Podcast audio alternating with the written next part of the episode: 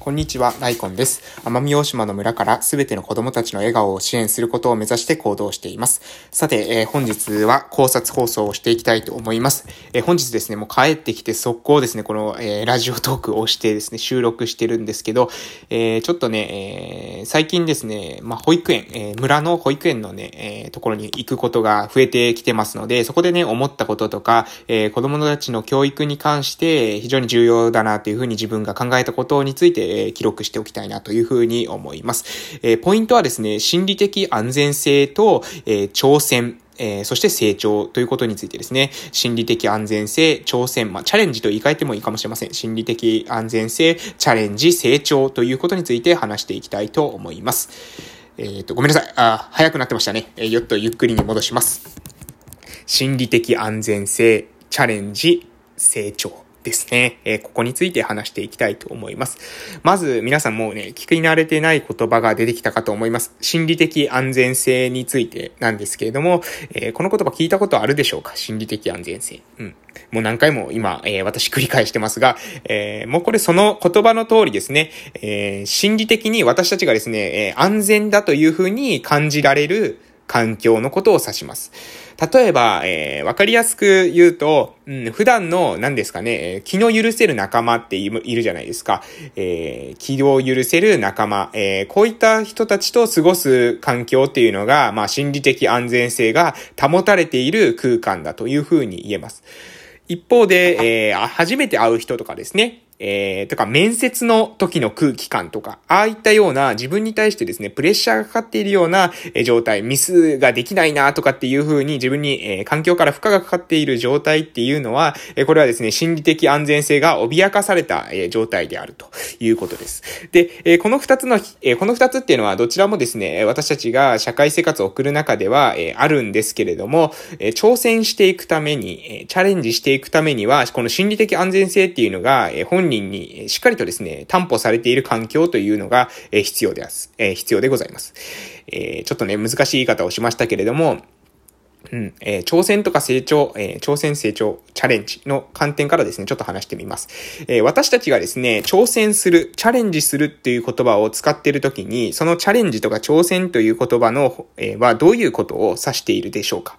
うん。例えばですね、皆さん、えー、小学校1年生に入学されたら、えー、ひらがなをですね、覚えたりとか、えー、1たす1の計算を覚えたりすると思います。で、えー、その時にですね、じゃあ、例えばひらがなが全部書けるようになった。えー、すごいですね。ひらがなが、えー、書けなかったひらがなが書けるようになった。それは素晴らしいなというふうに思うと思いますが、えー、これがですね、例えば小学校2年生になっても、小学校3年生になっても、4年生になっても、ひらがな全部書くことができるんだよ、僕はっていうふうに言われても、それは、うーん、すごくはないかなというふうに思われるんじゃないかなと思います。えー、1年生の時にですね、ひらがなが全部書けるって最初に書けたっていう時には、そらすごいねっていうふうに思うかもしれないけれども、えー、いつまでもですね、そこで、えー、満足している。毎日毎日同じひらがなを、えー、全部書く。これが僕が、えー、できるすごいことだっていうふうに思っていたら、えー、この子はですね、あんまり成長していないんじゃないかなというふうに不安になるかなと。え、思います。え、計算に関してもそうですね。1たす1ができるようになっていく。え、それで足し算ができるようになってきた。えー、すごいなというふうに思うかもしれません。一桁の足し算、繰り上がりがない一桁の足し算でもできたらですね、あ、すごいね、勉強したんだねっていうふうに思うと思いますけれども、これがまた同じように、小学校2年生、小学校3年生になっていくにもかかわらず、ずっとずっと一桁の足し算をしていて、僕満点だった、今日も満点だったっていうふうに、え言われたとしても、うん、大丈夫かなというふうにちょっと不安になってくるんじゃないかなと思います。えー、なんでこの話をしたのかというと、私たちっていうのはですね、なんか、えー、ついついですね、結果ばかりに目が向いてしまいます。結果ばかりにですね。例えば、えー、満点が取れてる。すごい。うん、ひ、えひらがながですね、ひらがなの練習をして書けたら満点取れてる。すごいっていう風に評価して、書けなかったらですね、例えば50点だったらあちゃとかですね、そういう風になってしまうかもしれません。え計算もですね、1たす1とか、こういうのができた時、最初に満点取れたらすごいっていう風に思うかもしれないですけど、えできてなかったらあれれっていう風に思うかもしれません。えー、これはですね、その一時点一時点では確かにそこですごいとか、えー、そういう、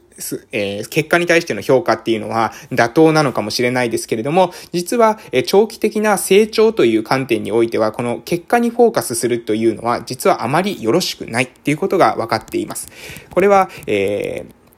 スタンフォードだったかな？の、えー、キャ、ロルドエッグ先生っていうですね、えー、成長型マインドセット、しなやかマインドセットとも言いますけど、私たちは、えー、心の持ちようによって、え、成長し続けることができるし、逆にですね、心の持ちようによって自分の能力を、え、制限してしまうというような話があったりします。で、まあ、ぜひですね、え、この話に興味がある方は、え、キャロルドエッグ先生の本がありますので、やればできるの研究かな？まあ、え、成長マインドセットとかっていうふうに検索していただけますと、出てくる本があるかなと思いますので、えそれをお読みいただけますと、本当に、えもっと私が話すよりもですね、わかりやすく書いてあるかなと、え細かいところまで書いてあるかなと、えそういうふうに思います。で、えー、このですね、じゃあ成長マインドセットを本人たちに持たせたいときにどういうふうなことを言うのかというと、えー、結果に対してですね、コメントするんではなくて、その、この、プロセスに対してコメントするっていうのが有効だというふうに言われています。例えば、100点取った時に100点取ったんだね、すごいっていうのは、これはですね、結果にフォーカスして評価している、え評価ですね。で、えプロセスはどういうことかっていうと、がえー、100点取った、どういう方法をやっとったどういう方法をして、えー、100点取ったんだいっていう風に聞いて、子供が何かって言った時に、うわ、そういう風に考えたんだね、すごいっていう風に、そのプロセスを褒めると。いうことです。えー、頑張った結果ではなくて、頑張っているというプロセス自体を褒めることによって、子供たちは、結果が出なくても頑張ること自体に価値があるんだというふうに思って、え非常にですね、チャレンジをしたり、挑戦したりっていうことに対するえ心の抵抗というものが外れます。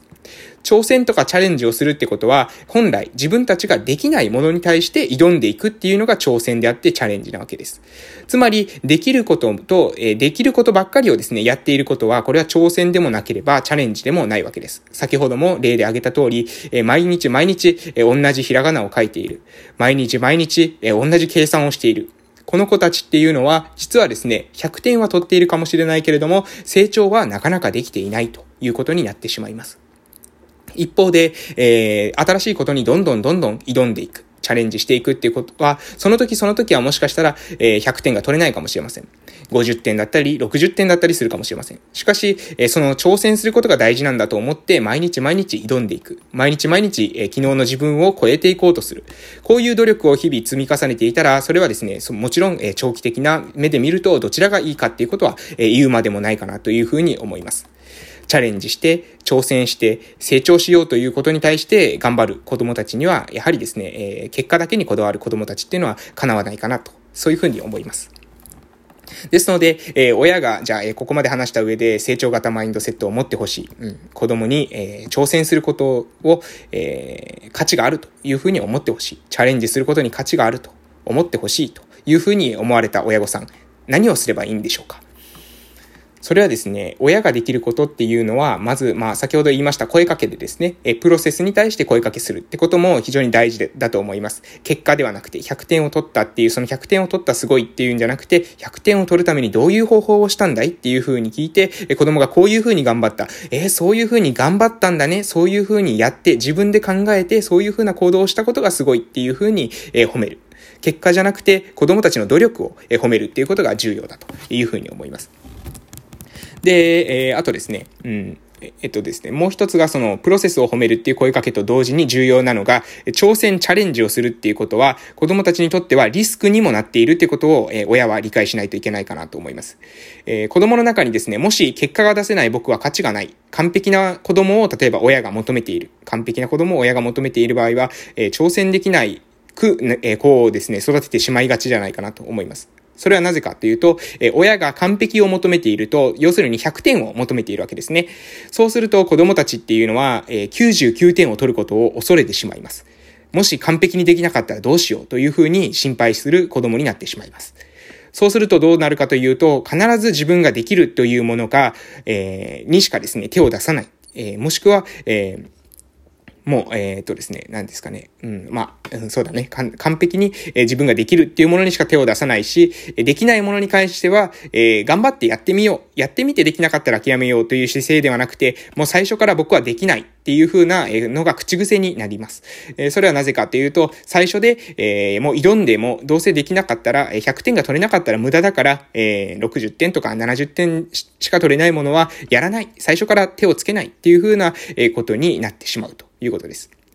しかしここに問題があって、えー、これはですね、えー、なんでこういうことになるのかというと、子供たちに心理的なですね、安全性が担保されていないからなんですね。つまり、えー、親が、子供が、えー、結果が出せてようが出せない出せなかろうが、え、その存在自体、え、子供たちの存在自体に価値があるんだよというような態度で接していると子供たちっていうのは、自分は、え、うまくいこうがうまくいく前が価値があるんだというふうに心理的な安全を、え持つことができるんですね。ここ、え私、自分は存在しているだけで価値があるんだというふうに思えるんです。で、そういうふうに思えるからこそ自分が困難であるかもしれないチャレンジを行うことができるんですね。心理的安全性をして、えプロセスに声かけをする。これだけで子供たちっていうのは、どんどんどんどんチャレンジして、どんどんどんどん自らの手で成長していく子になるんじゃないかなというふうに、保育園にですね、最近行ってて考えましたので、今日はその話をさせていただきました。もう一度内容をまとめさせていただきます。ちょっと早くなってるかもしれません。ごめんなさい。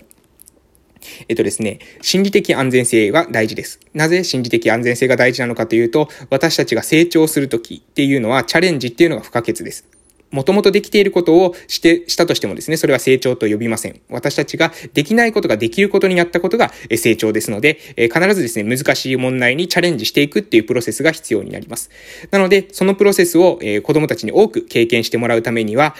まず親が、自分がチャレンジして失敗したとしても自分には価値があるんだというような、本人に安心感を持たせてあげるということ。心理的安全性ですね。を、担保してあげるということ。そして、チャレンジをする、そのプロセス自体に価値があるんだよというような声かけを意識するということ。決して結果が出せなかったら価値がないというようなことをですね、子供たちに思わせないように、親が声かけを工夫するっていうのが非常に重要なんじゃないかなというふうに思います。ということで今日はこの辺で終わらせていただきたいと思います。ライコンラジオでは朝と夕に1日2回配信をしてますので、ぜひお時間がある際はまた聞きに来ていただけますと大変嬉しいです。えー、それでは良い夜をお過ごしください。またお会いしましょう。失礼しました。